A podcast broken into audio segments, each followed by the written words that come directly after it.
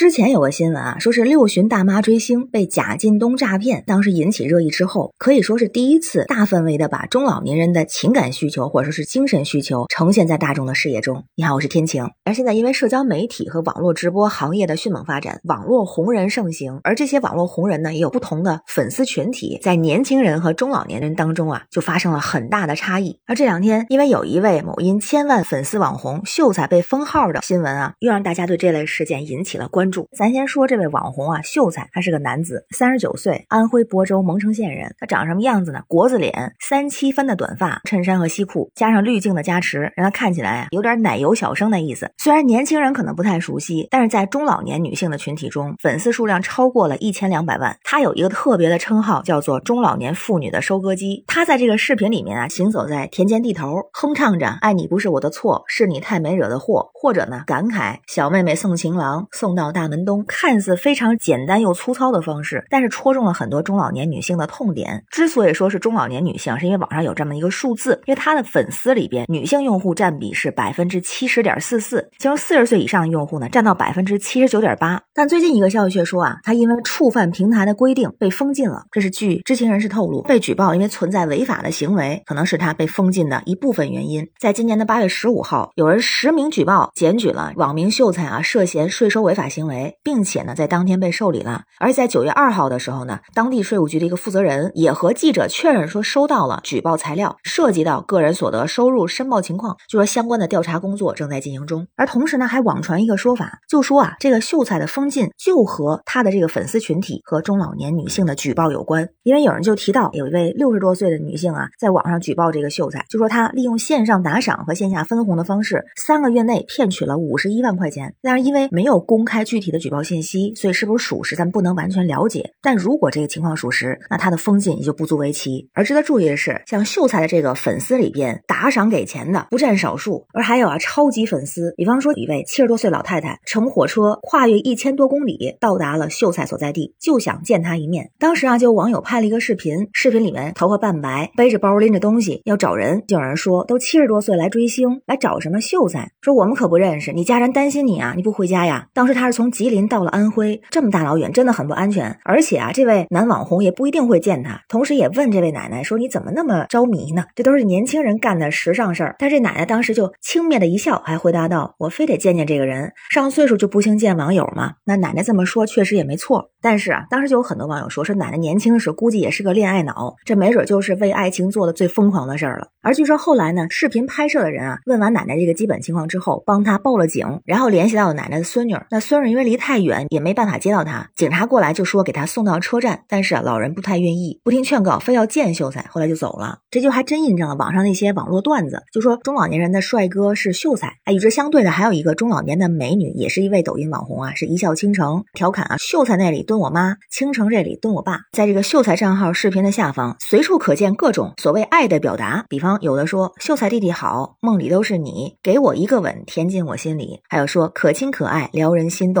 爱你不是我的错，是你太帅惹的祸等等。而这些词儿呢，其实也是秀才在视频里面啊对着口型唱出来的歌词儿。假装回头发现偷拍，抿嘴笑撩头发，这么几招土味又上头。讲到这么两个方面哈，比如说现在一个客观事实就是，无论是明星圈还是网红圈，不管内容消费还是实体消费，都在大力向年轻人和年轻的文化靠近。那与之相对呢，中老年群体。相对的被市场忽视，而实际上像秀才这类的网络红人的出现，他们也成了一部分中老年人群体的顶流偶像群体。他们为自己的这个顶流啊刷礼物，看起来也和年轻一代为偶像们打榜本质没有什么太大的不同。说不同时代也有自己的网络文化，而还有一个方面就是中老年群体，特别是老年群体的情感需求和精神寄托有很大的缺口。网上有一组数据，在二零二一年底的时候，全国六十岁以上的老年人口达到了二点六七亿，预计在二零二五年前，这个人口将超过三个亿。也就是说，不到五个人里面就有一个六十岁以上的老人。那在这两亿多、快要逼近三亿的老年人口中，还包括像空巢老人、独居老人、失能老人等等。而还有一组数据也说明，在老年人口的群体中，有接近三分之一的人处于丧偶或者单身的状态，有超过百分之八十的有再婚的愿望，但是付诸行动的不到一成。所以之前也有一个研究分析说啊，老年人。人的情感需求、精神需求一直以来也被大众所忽略。比如说，没有足够多的社交渠道，有的子女的意见和干预，还有一些是外界的质疑和声音。而在这样的情况下，也有不少人选择通过网上的渠道去表达自己的情感，去建立自己和外界之间的联系。就像那个电影《触不可及》里边有这样一句台词儿，叫做“希望让人永存”，也说明中老年群体也是在自己所谓的爱豆身上寻找情感的寄托和精神的寄托，就更感觉年轻的子女给父母多一些的陪伴、关心、关注，多一些的沟通交流，也能对他们的情感世界、情感需求、精神需求有更好的了解和理解吧。那关于新闻中的事儿，不知道您是怎么看呀？欢迎在评论区留言，咱们一块儿聊。我是天晴，这里是雨过天晴，欢迎关注主播天晴，感谢您的订阅、点赞、留言和分享，感谢月票支持，也欢迎加入天晴的听友群，绿色软件汉语拼天晴下划线零二幺四，爱自己，爱家人，愿您每天都有好心情，